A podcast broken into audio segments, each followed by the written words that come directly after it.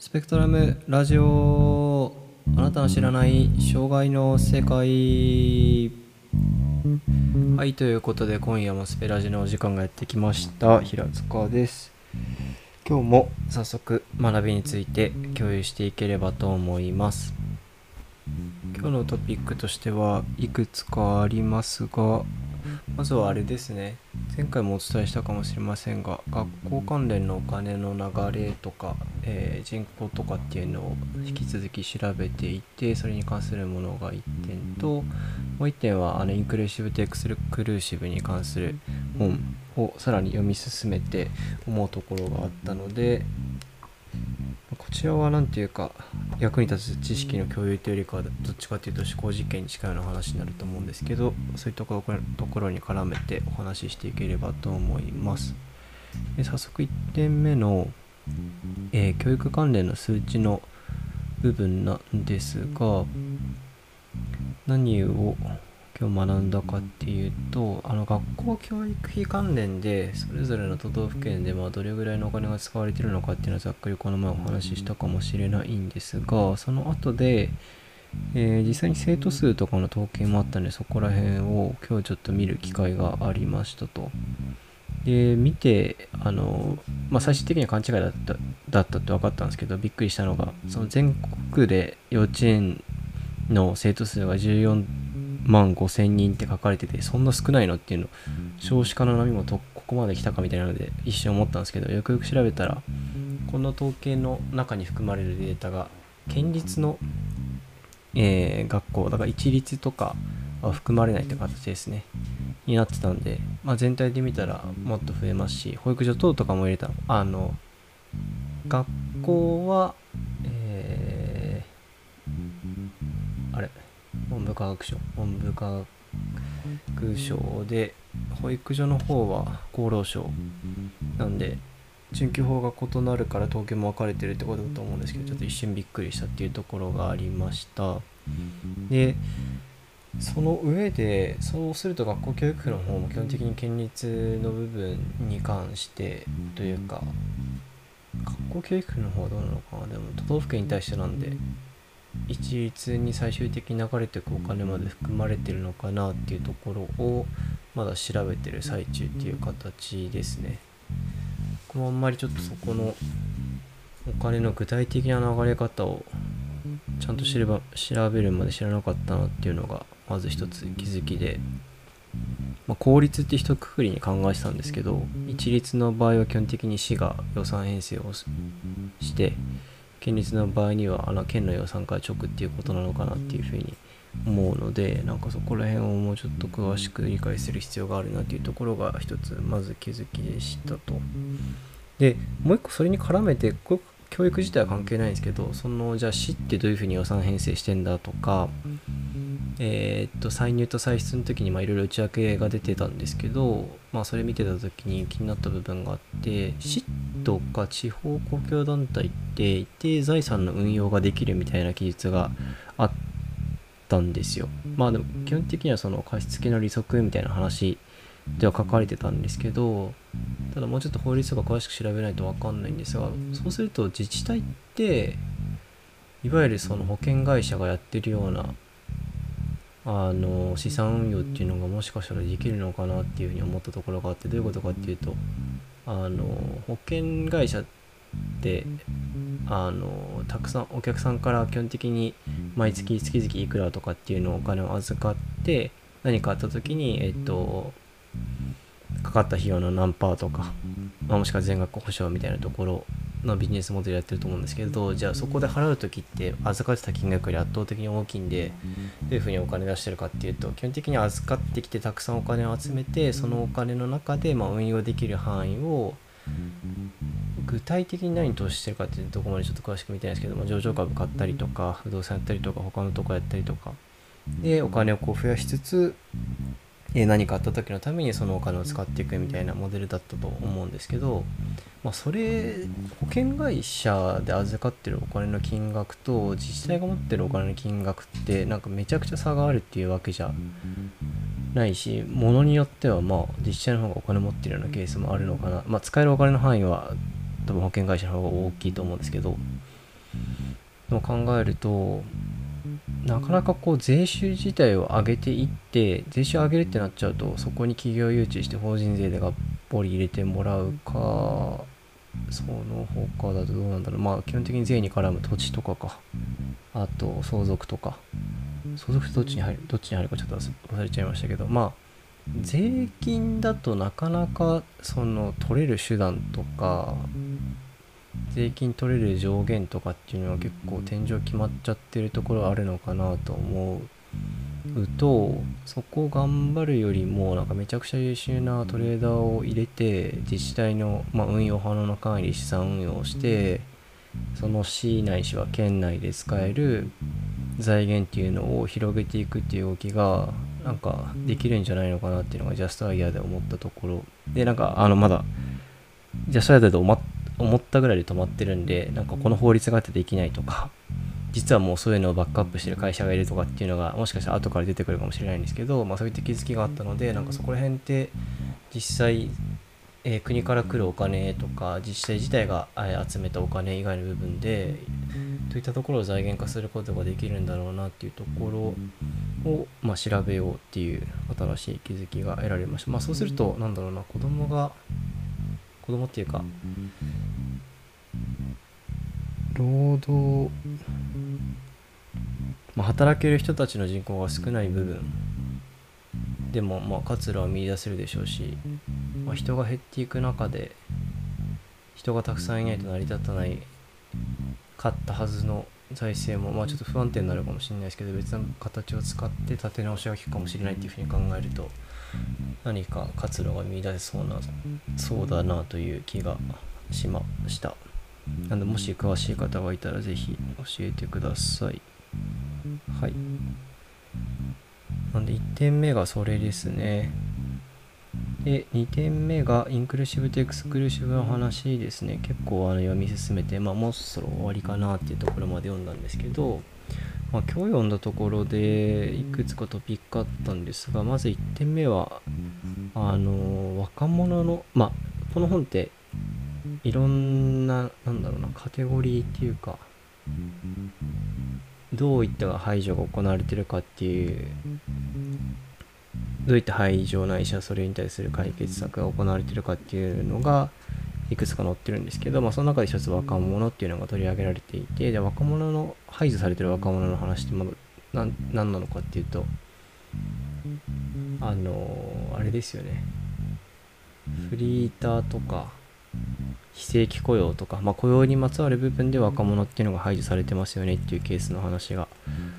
あってでそこでまあいくつか面白かったところ、まあ、一つは僕知らなかったんですけどフリーターっていう言葉自体はもともとリクルートが作った造語ででその時はあの何て言うんですかね今でいうフリーランスみたいに会社にこう依存せずパワフルに、えー、このパワーで働いていく人みたいなポジティブなイメージで使われてたみたいなんですけど、まあ、現在は皆さんご存知ようにご存知のようにどちらかというとネガティブな意味で使われるみたいな、まあ、そういったところが一つあ知らなかったなっていうところだったんですけどその上で、まあ、若者自体がバブル経済の時は新卒採用めちゃくちゃたくさんやってもうあのまあ誰でも働けるのであれば金が稼げるみたいな時代だったところから急にバブルがはじけてあの、まあ、リストラとか整理が始まって一気に新卒で入ってきた人たちがあぶれて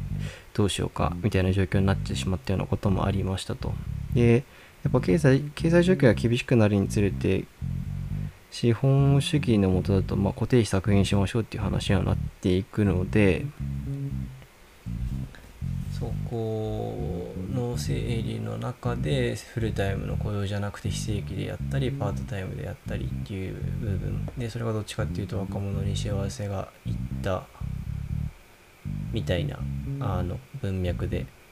書かれていてでプラスアルファさっきのフリーターの話もありますけどあの働けない若者じゃなくて働かない若者っていうようなイメージを、まあ、メディアとか政治家とかっていうのが形作っていった側面もあるんじゃないかっていうふうにその本には書かれていてまあ環境を考えるとなんだろうな一番弱い立場の人間を切り捨ててなんとか生き残ろうとしたっていう状況だったと思うんですがそれをどちらかというと個人の責任転嫁して働く意欲のない若者とか努力をしたがらない若者っていうようなイメージフリーターニートとかっていう、えー、言葉。でそうした若者を定義していきまるで非正規雇用であることの原因が彼ら自身の内面にあるような形を作っていった。っていうその現実と世論みたいなところの合わせ技もあったんじゃないかみたいな話が書かれていてでまあ1990年代から2000年初頭にかけてぐらいの状況の時の話をここではされてたんでその時ってね今みたいに YouTube とか TikTok とかインスタとか Twitter Twitter Twitter とかが多分まだなかった時代。でまあ大概テレビかラジオか新聞か行ってその主要メディアが建設をコン建設をコントロールできるって言っちゃうとあれかもしれないですけど、まあ、情報ソースがすごく限られてた時代の中でそういうイメージがついちゃうとなかなかそこから逸脱するっていうのは難しいだろうなっていうふうに、えー、思いましたと。でその中だとやっぱり若者自体がそのいやいや自分たちのせいじゃなくてみたいなところとかその会社自体に、えー、入って活躍していくっていうことを活躍してる人もいるかもしれないいるとしたらどんな人なんだろうっていう情報を得ることもすごく難しかっただろうなっていうふうに思ったんですけど一方で、えー、今の時代だと、まあ、メディアが多様化したこともあっていろんな働き方生き方をされてる人まあいろんなって言ってもある程度絞られてきたそのメディアで売れてる人たちっていうふうに考えるとある程度絞られてきちゃうと思うんですけどまあでも情報ソースが増えたことによって誰かが作り出したイメージに染まりにくくなってるのかもしれないっていうような気はしたんですよね。例えば若者だけじゃないですけど今 YouTube であの重心心の障害に該当はすると思うんですけどアソドックさんっていう YouTuber さんがいらっしゃってあの芸人さんなんですけどあの芸重心身障害で芸人をやられていて、まあ、結構キワキワのあの動画を投稿されていてすごく面白いような人がいらっしゃったりあとはあのご家族での YouTube になると思うんですけどあの視覚障害をお持ちのお子さんのなんかすごくなんか毎日楽しそうな動画を上げられてるようなものがあったりそのこれまでだと固定化されてたようなステレオタイプのイメージしかないっていう状況じゃなくて今はその一定、まあ、障害者っていうようなラベルラベルというかカテゴリーとして見られてしまうような場合でもその中にもたくさんロールモデルになるような人たちが人の目にようなつく人の目につくようなところで活躍されているっていう部分はあ過去に比べて格段に良くなったところなんじゃないのかなっていうふうにあの思いました。はい、でもう一点その話の中であったのがあんまりちょっとその定量的な話とか検証可能な形では書かれてなかったんですけど何かこう問題が起きるたびに基本的には若者のせいにしてきましたよねっていうような記述があって、えー、まあ、犯罪の増加とかモラルの低下とか治安の悪化とか何かしらこう世の中で、えー、衝撃的な事件が起きた時、まあ、それが特に若者だったりした時には最近の最近の若者っていうのもずっと前からあったみたいですけどいうふうな形で自分たちが今生きてる世の中の状況に対して目を向けるのではなくて何かをした人のえー、属性とか内面に対して、えー、原因を求めていくしかもそれが特に弱い立場にある若者とかだったりに当てられる傾向が強かったっていう記述もあったんですよね。でそれをこうメディアが大きく騒ぎ立てるとやっぱりそうなんだっていうふうにみんな思っちゃうっていうのが成り立ってた時代に比べると今は一定、まあ、何を見るのか選ぶことができればっていうような条件はつきますけどそこに関していやいやそれって若者だったからじゃなくて経済状況悪化してたからでしょうとかいや育てるの放棄して生え抜きを取って、まあ、中途採用の方に力を入れて即戦力でなんとかカバーしようっていう動きがあったからでしょう。まあ分かんないですけどね。あくまで例なんでそういう動きがあったからでしょうとか。っていうのができるようになってるっていうふうに考えるとなんかそれはすごくいいのかなっていうふうに思いました。はい。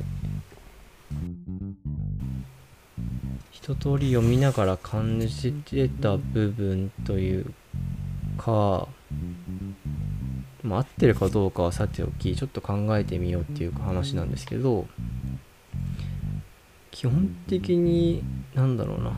福祉とか社会保障って豊かさの上に成り立つものですよねっていう前提で、えー、解説されていたりっていう部分が多いんですけど経済成長の上にある社会保障っていうのではなくて社会保障の上にある経済成長なんじゃないのかなっていう気がしたんですよね。まあ、あくまでそう思ったっていうだけの話で、ま、もしかしたらなんかそういうあの理論というかセオリーがどっかにあるのかもすでにあるのかもしれないんですけど経済成長をしようとするとまあ商売の基本って安く仕入れて高く売るっていうことじゃないですか。で安く仕入れるっていうことは原価を安くするってことなんで製造とか、まあ、販管費の部分をとにかく抑えるっていう形、まあ、そうしないと利益出ないよねみたいな話になりますって考えるとあんまりあそうなんかそこから教育の部分にもつながるのかなっていうふうに思ったんですけどあんまり教育するのって得意じゃないよねっていう気がしたんですね。どういうことかっていうと、まあ、小さいなりに会社やってると基本的に今例えばどういう営業が来るかっていうと、まあ、人月これぐらいで開発できますよっていう話だったり副業ワーカーで、まあ、単価これぐらいでこういう仕事できますよとか正社員で雇用しなくても大丈夫ですよっていう話とか、まあ、そういった営業が割と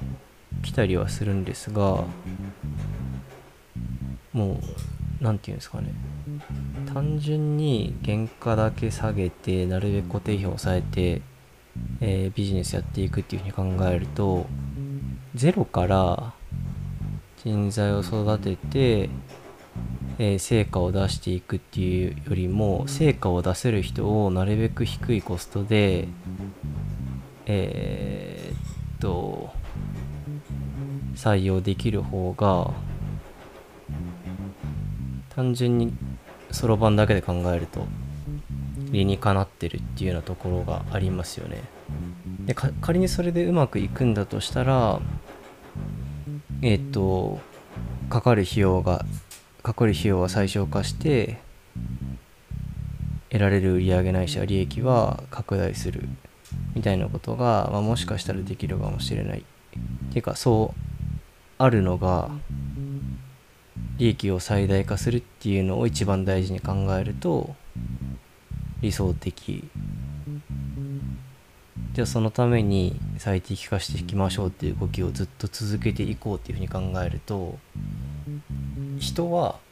コストを取って育てるものというよりかはサバイブしてきた人をまあ多少お金払って取れればそれでいいですっていうような方に傾きかねないなと思っていて、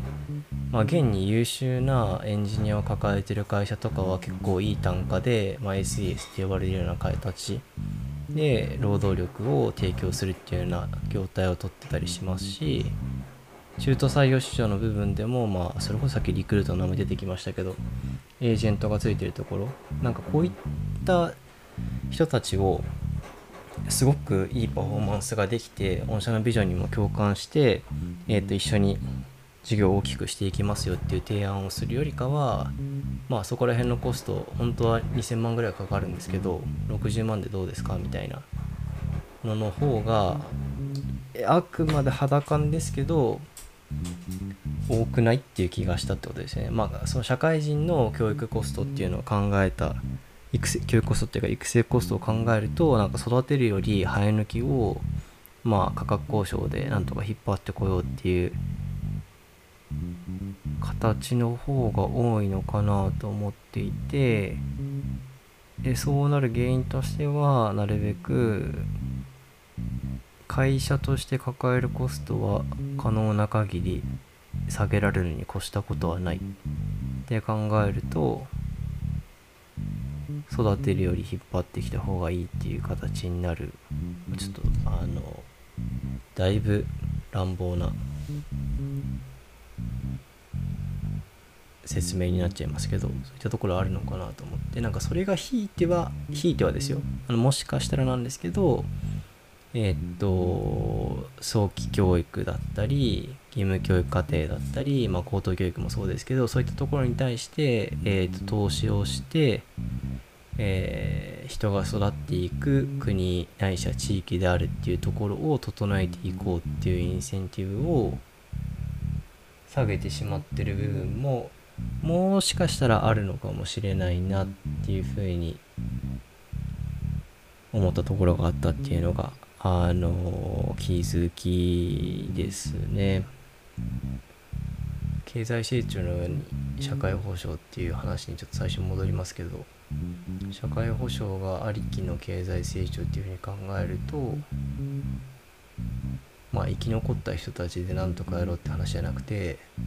どんな人も生き残れる生き残れるじゃないですね。どんな人もまあ育つ。育つっていうとこかもしれないかもしれないですね。どんな人もまあでも分かりやすいのは育つにしますけどどんな人も育つっていうような環境を整えるっていうことを前提にじゃあ次何をしようかっていう時にもしかしたらもしかしたらっていうか成長が経済成長が続いてくるのかもしれないっていうふうに考えてみるのも良いのではないのかなっていうふうに思ったところです。はい。ちょっとここはまだ僕自身調べてきれてないところが多々多くてぼやっとした話になっちゃったと思うんですけどまあ一応感想としてはそういったところを抱いたっていうところですね。はい。ということで、後半は簡単な思考実験というか、こういうふうに考えてみるのはどうだろうっていう話でしたが、いかがでしたでしょうか？それではまた次回のスペラジでお会いしましょう。